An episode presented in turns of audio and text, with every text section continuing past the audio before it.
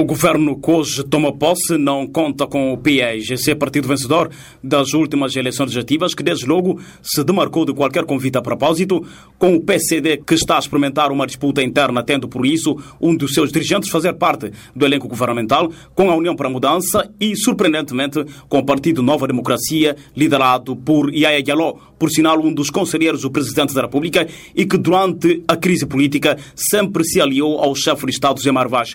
E precisamente em reação à composição do Executivo, o PND fundamentou que não integrou o governo porque, na sua opinião, os procedimentos observados para a formação do atual governo não respeitaram os critérios mais justos e transparentes que nortearam o espírito do acordo do Conacri. Em face do cenário e em presença, marcada agora pelas demarcações da maioria dos partidos políticos representados no Parlamento, a Voz América falou com o especialista em assuntos políticos, Midana Pinhel. O que é certo, o Primeiro-Ministro, juntamente com todo o governo, terá uma grande dificuldade.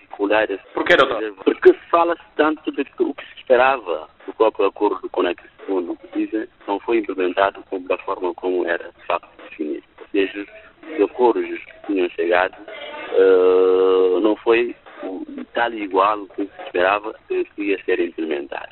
E mais nós sabemos que daqueles que não integraram o governo continuarão a fazer tudo para que, de facto, não haja sucesso deste governo.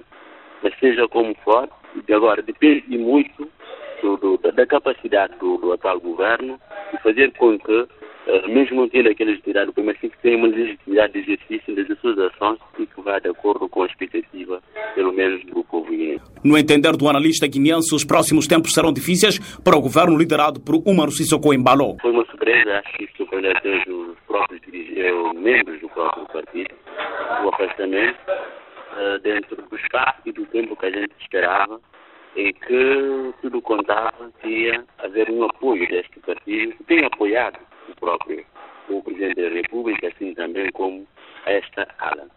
De forma que, no fundo, fundo, não podemos dizer o que está por baixo de tudo isto, mas porque o interesse e a fatia que se esperava deste partido não. É Ramidana Pinhel, especialista em assuntos políticos, sobre a composição do governo hoje impulsado pelo chefe de Estado Zé Marvaz. Feitas as contas, trata-se de um elenco governamental com 37 pastas, entre as quais 24 ministérios e 13 secretarias de Estado, enquanto se perspectiva o dissipar de dúvidas sobre o relatório da reunião de Conacri para o dia 17 deste mês, na Cimeira de Chefes de Estado e do governo da CDAO em Abuja, capital da Nigéria. Lassana Kasama, Voz da América em Bissau.